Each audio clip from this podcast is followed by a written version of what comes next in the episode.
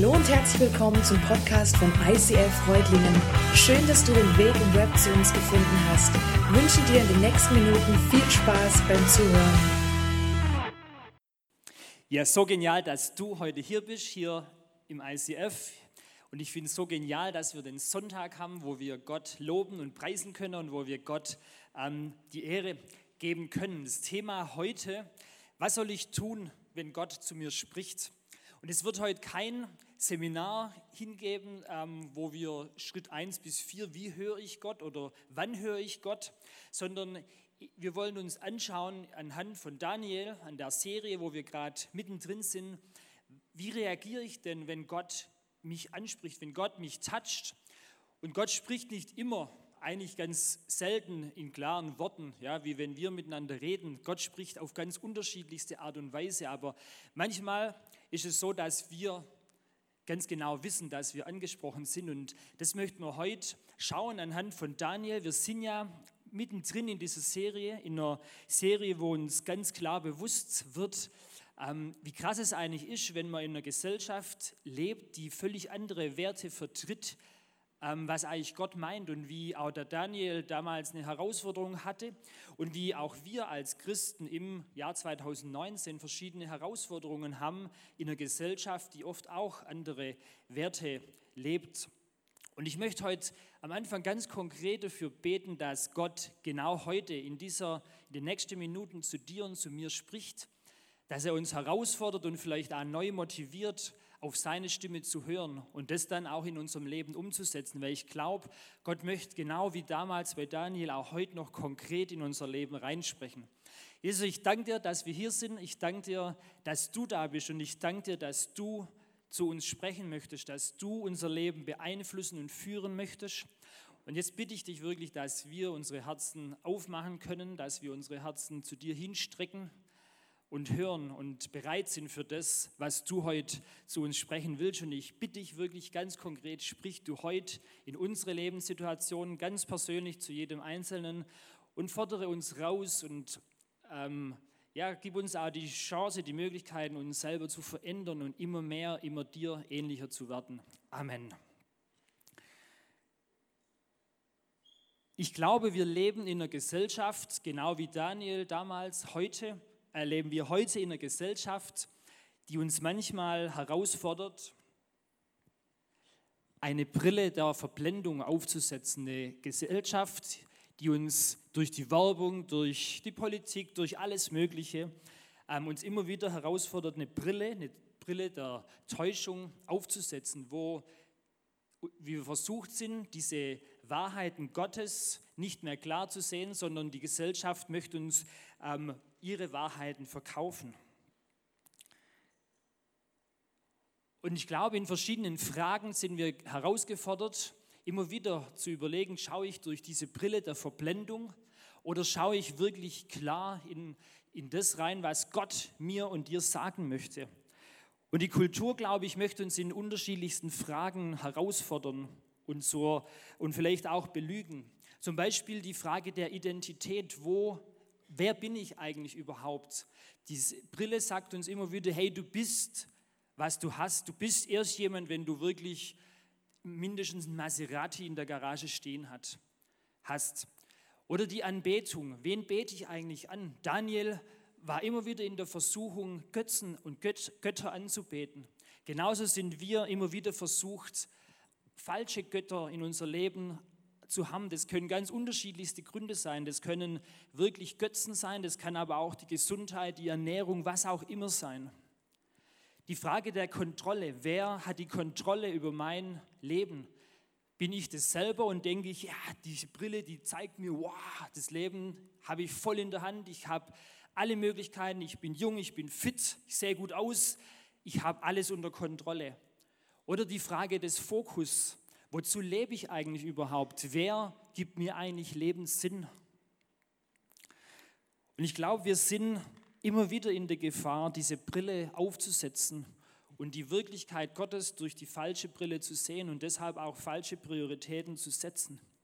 Und wir möchten uns heute eine Geschichte anschauen aus dem Daniel 5, ähm, wo Gott ganz krass ähm, zu diesem König Bal, äh, Belsazar spricht.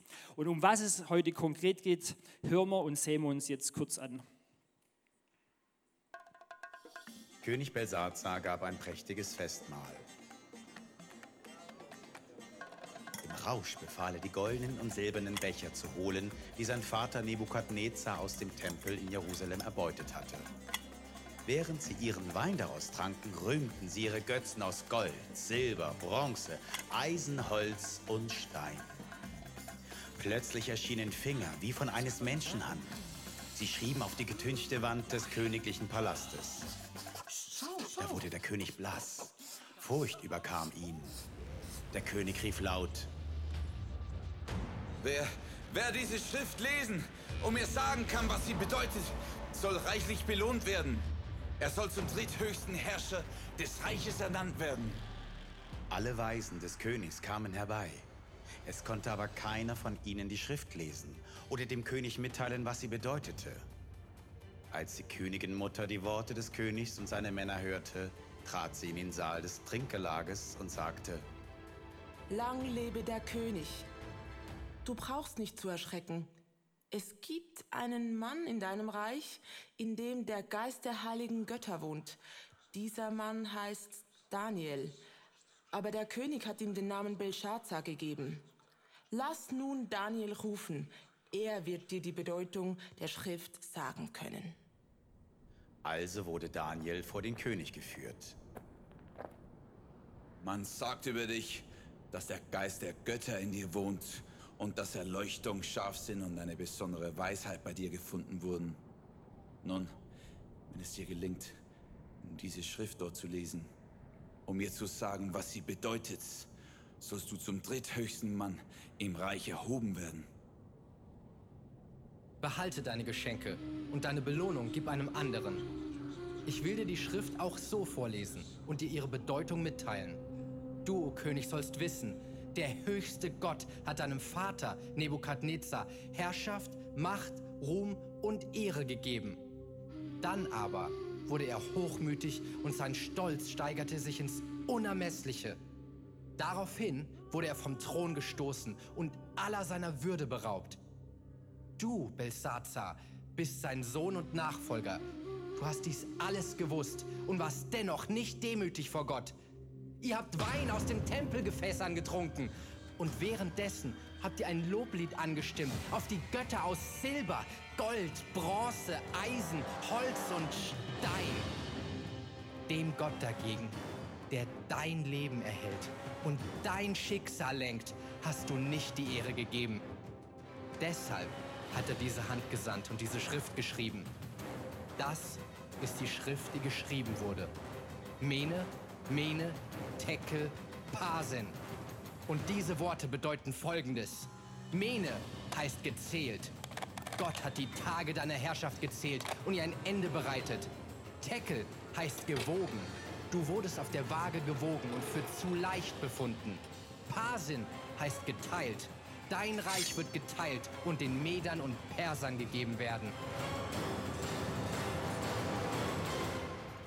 Da kleidete man Daniel auf Belsazars Befehl in königliche Purpurgewänder und legte ihm eine goldene Kette um den Hals. Dann ließ er ausrufen, dass Daniel der drittmächtigste im Reich sein sollte. Noch in derselben Nacht wurde Belsazar, der babylonische König, getötet.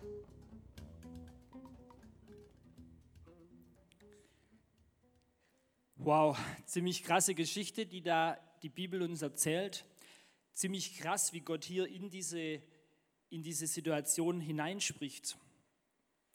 Und ziemlich krass, was es auch für Folgen für diesen König Belsazar hatte. Leider hatte er eigentlich gar nicht mehr wirklich die Gelegenheit, auf dieses Sprechen Gottes zu reagieren, weil innerhalb der nächsten Nacht war sein Leben vorbei. Und dieser Belsazar, der hatte in seinem Leben diese Brille auf. Er war verblendet, er war irregeführt und er hatte so diese dieses Denken, ich bin der König, ich bin reich, ich habe viel Geld, ich habe viele Frauen, die Macht gehört mir und niemand, niemals wird sich irgendwas daran verändern. Sie haben eine mega, mega riesen Party gefeiert, wahrscheinlich über Tage. Sie haben gesoffen bis zum Umfallen.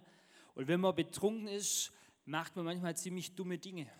Und genau solche richtig dummen Dinge haben diese, diese, hat die Gesellschaft dann gemacht. Sie haben die erbeuteten Tempelgegenstände aus dem Keller geholt oder aus der Schatzkammer und haben daraus getrunken. Sie haben Gott entehrt, sie haben andere Götter angebetet und sie haben diese Brille aufgehabt. Wir sind selber Gott, wir sind selber groß, wir haben das Leben in unserer Hand. Plötzlich erschien an der getünchten Wand des Festsaals eine Hand. Gerade dort, wo das Licht des Leuchters auf die Wand fiel, schrieb sie einige Worte nieder. Als Belsazar die Hand sah, wurde er vor Schreck kreidebleich. Ich stelle mir das ziemlich krass vor. Ja? Da plötzlich schreibt irgendeine Hand eine Schrift an die Wand und Belsazar, ihm ging es, glaube ich, ähnlich wie uns. Ja, ihm war es ziemlich heiß und im nächsten Augenblick eisekalt.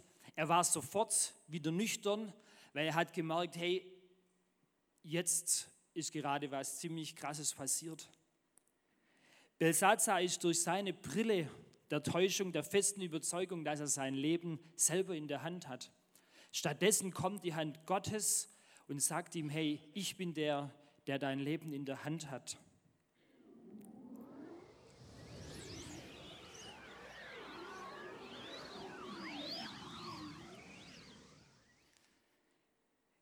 Mene, Mene, Tekal, Parsin.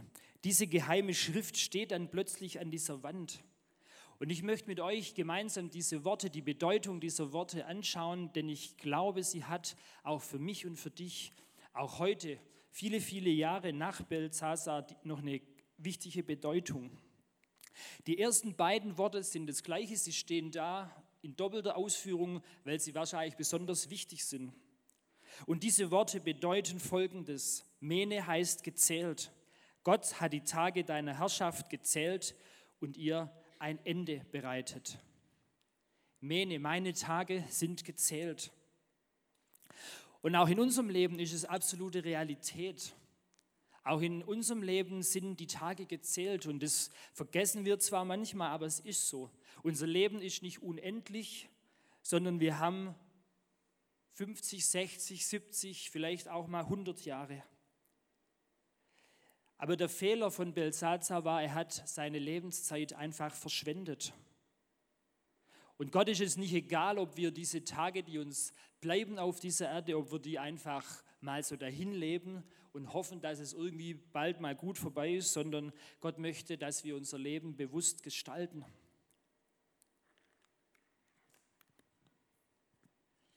Wenn ich irgendwann einmal eine große Wohnung habe, dann habe ich Zeit, um vielleicht Gäste einzuladen, um vielleicht eine Small Group zu starten. Wenn ich irgendwann 10 Kilo abgespeckt habe und mich liften lassen habe, dann suche ich mir eine nette Frau.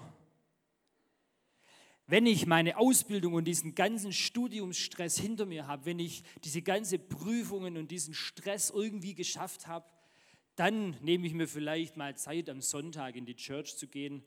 Oder vielleicht arbeite ich dann sogar irgendwann auch mal mit. Wenn ich meine allererste Million verdient habe und auf dem Konto habe, wenn ich eine bestimmte Stellung erreicht habe, dann werde ich auch gerne den Armen ein bisschen was spenden. Wenn ich irgendwann mal Urlaub habe und es mir leisten kann, weil ich eine besondere Stellung erobert habe, wenn ich wirklich im Beruf fest drin bin, eine geile Karriere an den Start lege, dann nehme ich mir Zeit, um mit meinen Kindern mal Urlaub zu machen. Wenn ich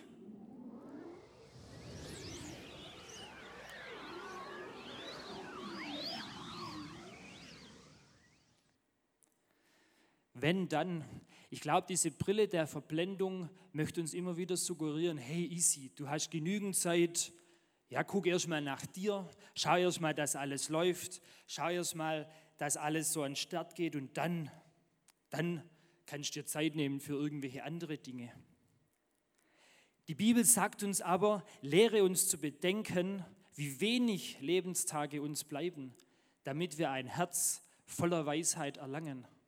Die Bibel sagt nirgends, hey, ihr habt genügend Zeit, ja, alles easy, kein Stress, guckt erst mal und dann könnt ihr mal gucken, was in eurem Leben so wichtig ist.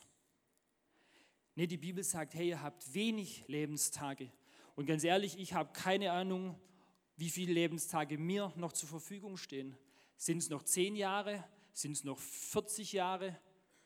Sind es vielleicht nur fünf Tage? Und die Bibel sagt uns an der Stelle, hey, ihr sollt ein Herz voller Weisheit erlangen. Und ich habe drei Punkte, wo ich glaube, damit können wir dieses Herz der Weisheit vielleicht erlangen, wenn wir darüber nachdenken. Der erste Punkt ist die Ewigkeitsperspektive. Ein Herz voller Weisheit bedeutet in erster Linie, glaube ich mal, dass wir uns bewusst sind, wir leben mit dieser Ewigkeitsperspektive. Das Leben hier auf dieser Welt, das ist nicht irgendwann zu Ende und dann war es das, sondern es geht weiter. Wir haben diese Ewigkeit mit Gott noch vor uns. Unser Leben hier auf dieser Erde, das ist vergänglich. Aber irgendwann werden wir vor Gott stehen und er fragt uns, wie wir dieses Leben gelebt haben. Gott möchte nicht, dass wir unser Leben vergeuden, dass wir die Tage verplempern, verschwenden, sondern er möchte, dass wir unser Leben nach seinem Sinn und nach seinem Ziel leben. Und die Ewigkeitsperspektive macht uns auch in einer anderen Richtung Mut. Wenn du momentan in einer Situation bist, ja, in der du großen Schmerz, große Trauer, große Verzweiflung erlebst, vielleicht, dann sagt dir diese Ewigkeitsperspektive, hey, irgendwann kommen bessere Tage, irgendwann wird Jesus persönlich allen Schmerz, alle Tränen abwischen und es wird keine Traurigkeit mehr geben. Der zweite Punkt, wo ich glaube, dass das Herz voller Weisheit dahinter steckt, ist das Wichtigste zuerst. Das Wichtigste zuerst. Ich habe eine kleine Illustration mitgebracht, die kennt vielleicht der eine oder andere sicherlich schon. Manchmal ist es so, dass in unserem Leben so viele Dinge enthalten sind, so viele Kieselsteine, die irgendwie unser Leben halt voll machen. Ja, es sind viele wichtige, viele unwichtige Dinge, aber es sind eben viele Dinge. Und oft stellen wir fest, vielleicht kennst du das, dass, dass wir irgendwann sagen, hey, eigentlich das, was mir in meinem Leben wirklich wichtig ist, das passt einfach nicht mehr in mein Lebensglas, weil es ist schon voll mit so vielen unterschiedlichsten Dingen. Und ich glaube, das Herz der Weisheit fordert uns heraus zu überlegen, was sind eigentlich die wichtigsten Dinge in meinem, in deinem Leben.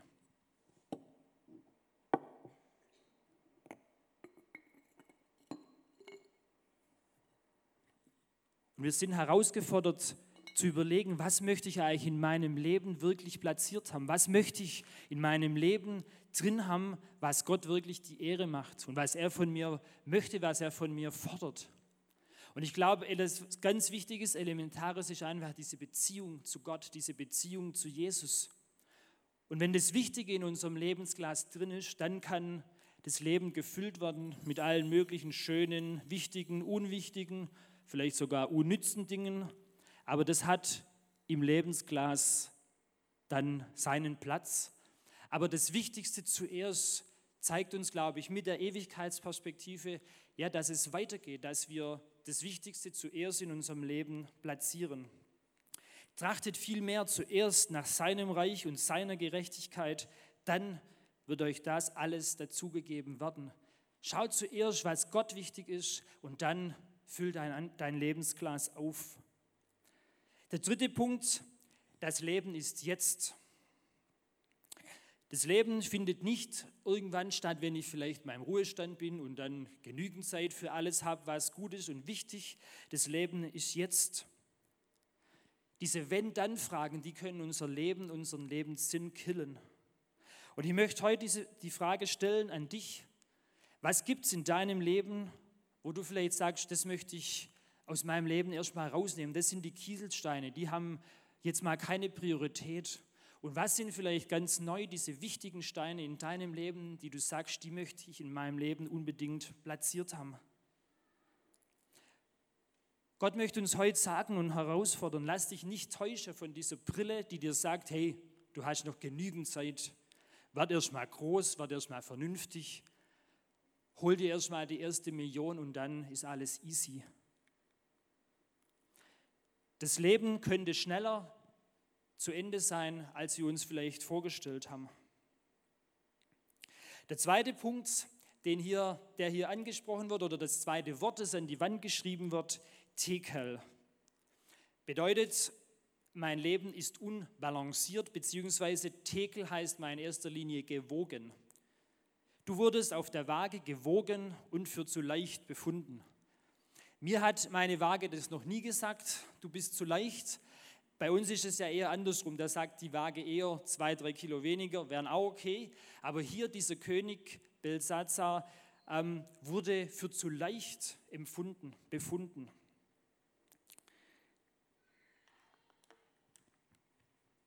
Und auch hier sind wir in der Gefahr, diese Brille der Kultur, der Gesellschaft aufzuhaben.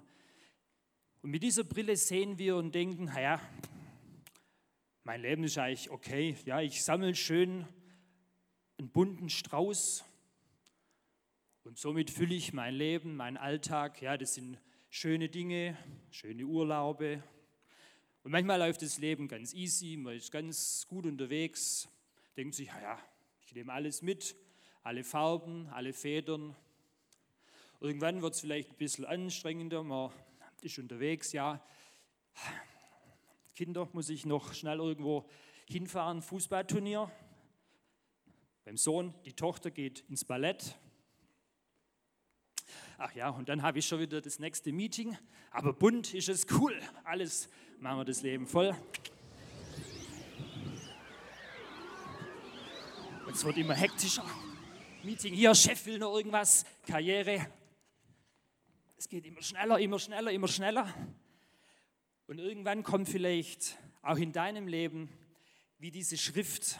Ja, man merkt, hey Heinig, bin ich ganz schön außer Atem. Dieser Lebensstress, der stresst mich eigentlich wirklich.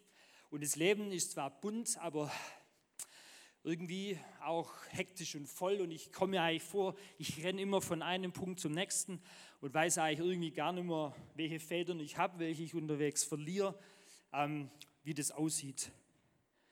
Vielleicht kommen auch irgendwann gesundheitliche Probleme, Schlafstörungen und man merkt, hey, das Leben ist eigentlich viel zu hektisch, viel zu stressig.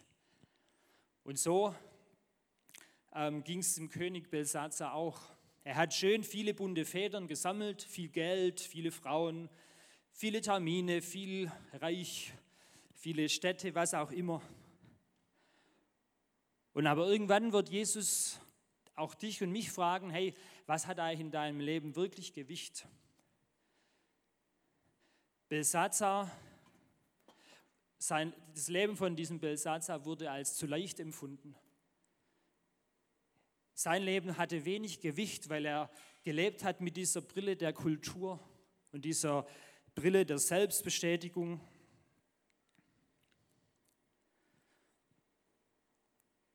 Und ich glaube, unsere Aufgabe auch als Christen ist es zu überlegen, immer wieder neu, was gibt meinem Leben eigentlich Gewicht? Was möchte eigentlich Gott, dass ich mit meinem Leben anfange? Und ganz ehrlich, rennen wir doch immer wieder mit dieser Brille der Kultur durch die Gegend.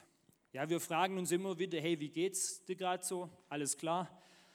Ja, alles easy, super, läuft. Guck, mein Leben ist sehr bunt, sehr voll, sehr vielfältig. Eigentlich alles, alles easy. Aber es ist halt gerade ein bisschen stressig. Ja? Wer kennt diesen, diese Aussage nicht? Momentan ist alles ein bisschen viel. Und manchmal habe ich den Eindruck, es ist fast so, gehört zum guten Ton zu sagen, hey, alles gut, ein bisschen viel. Ja?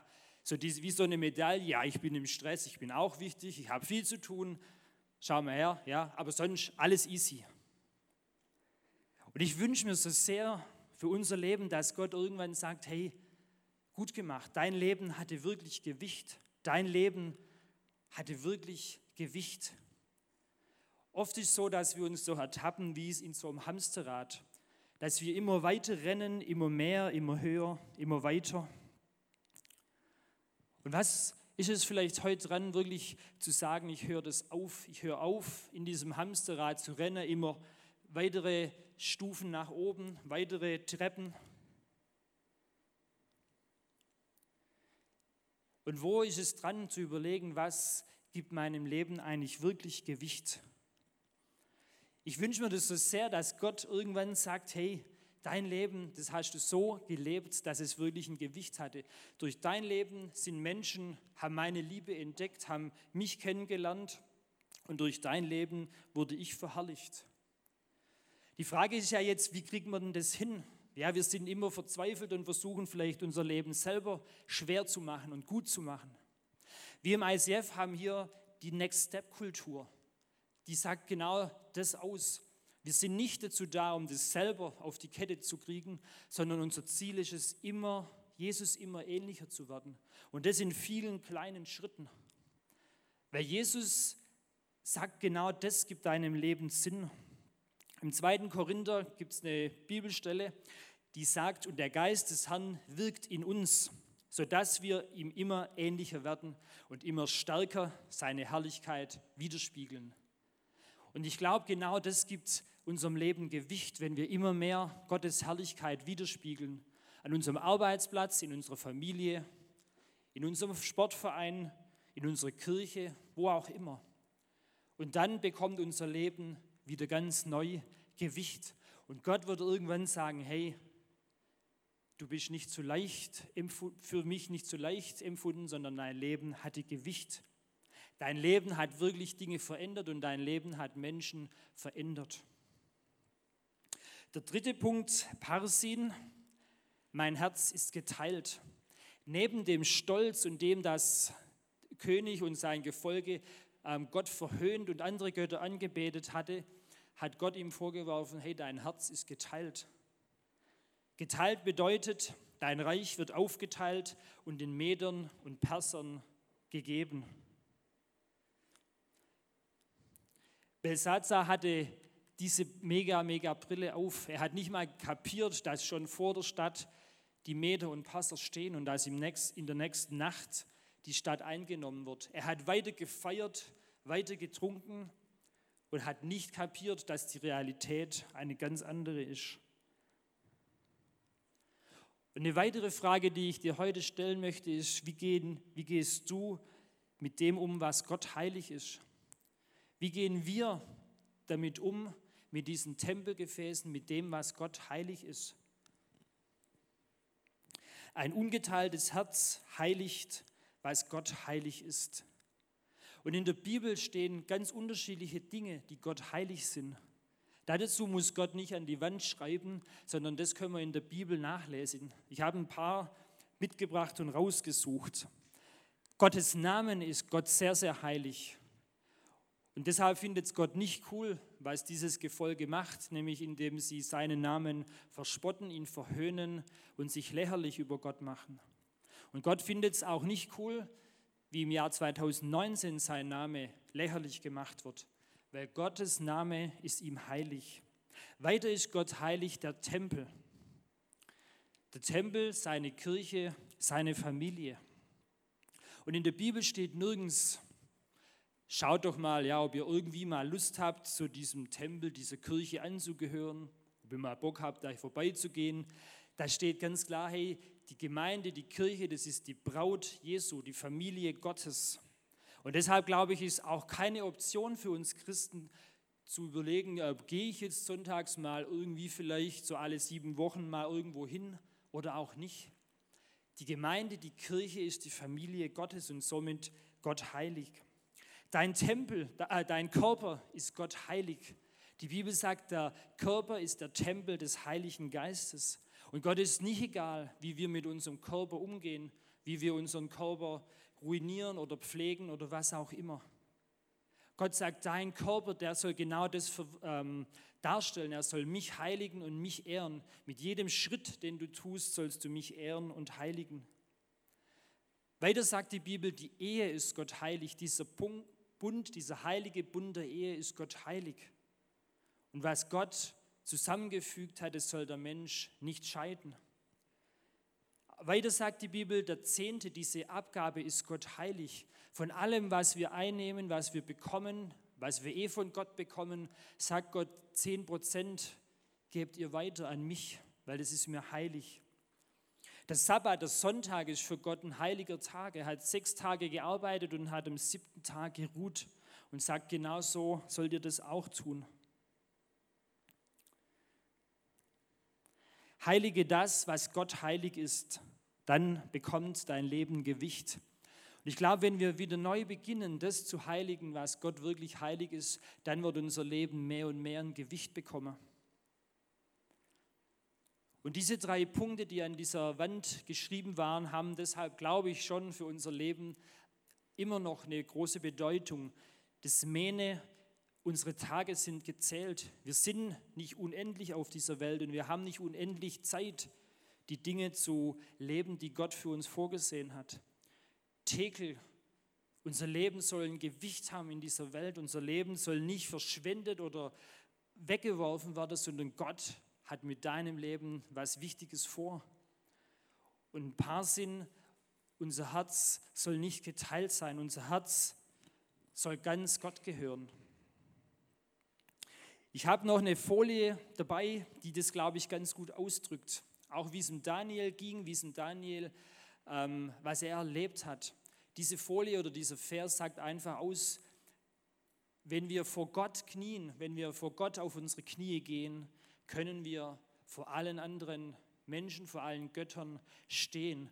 Und wenn wir es neu lernen zu überlegen, ja, wie kann ich wieder auf die Knie gehen vor meinem Gott, zu fragen, was willst du eigentlich in meinem Leben oder mit meinem Leben verändern und machen, dann können wir vor dieser Brille, dieser Brille der Verblendung bestehen, die uns immer wieder sagen will, hey, dein Leben ist doch easy, ja, du hast genügend Zeit, und Gott, ja, das war früher mal mit diesen Göttern, aber es gibt es heute eigentlich nicht mehr so.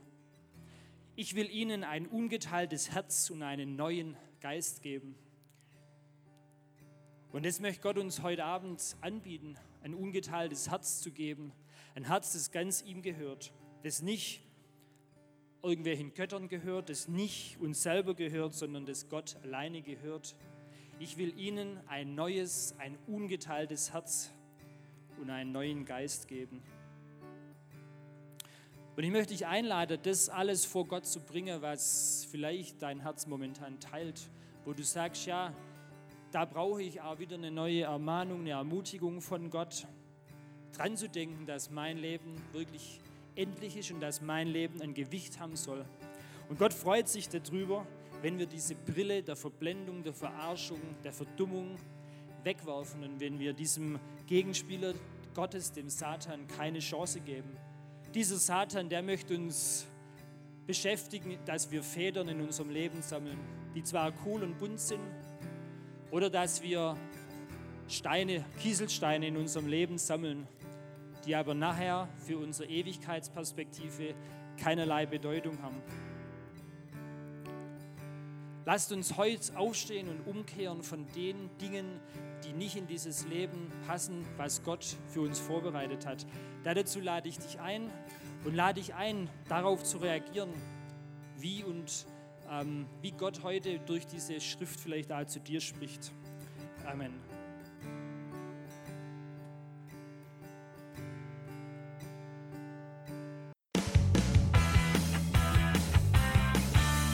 ICF Reutlingen sagt Dankeschön fürs Reinklicken. Weitere Infos findest du unter www.icf-reutlingen.de.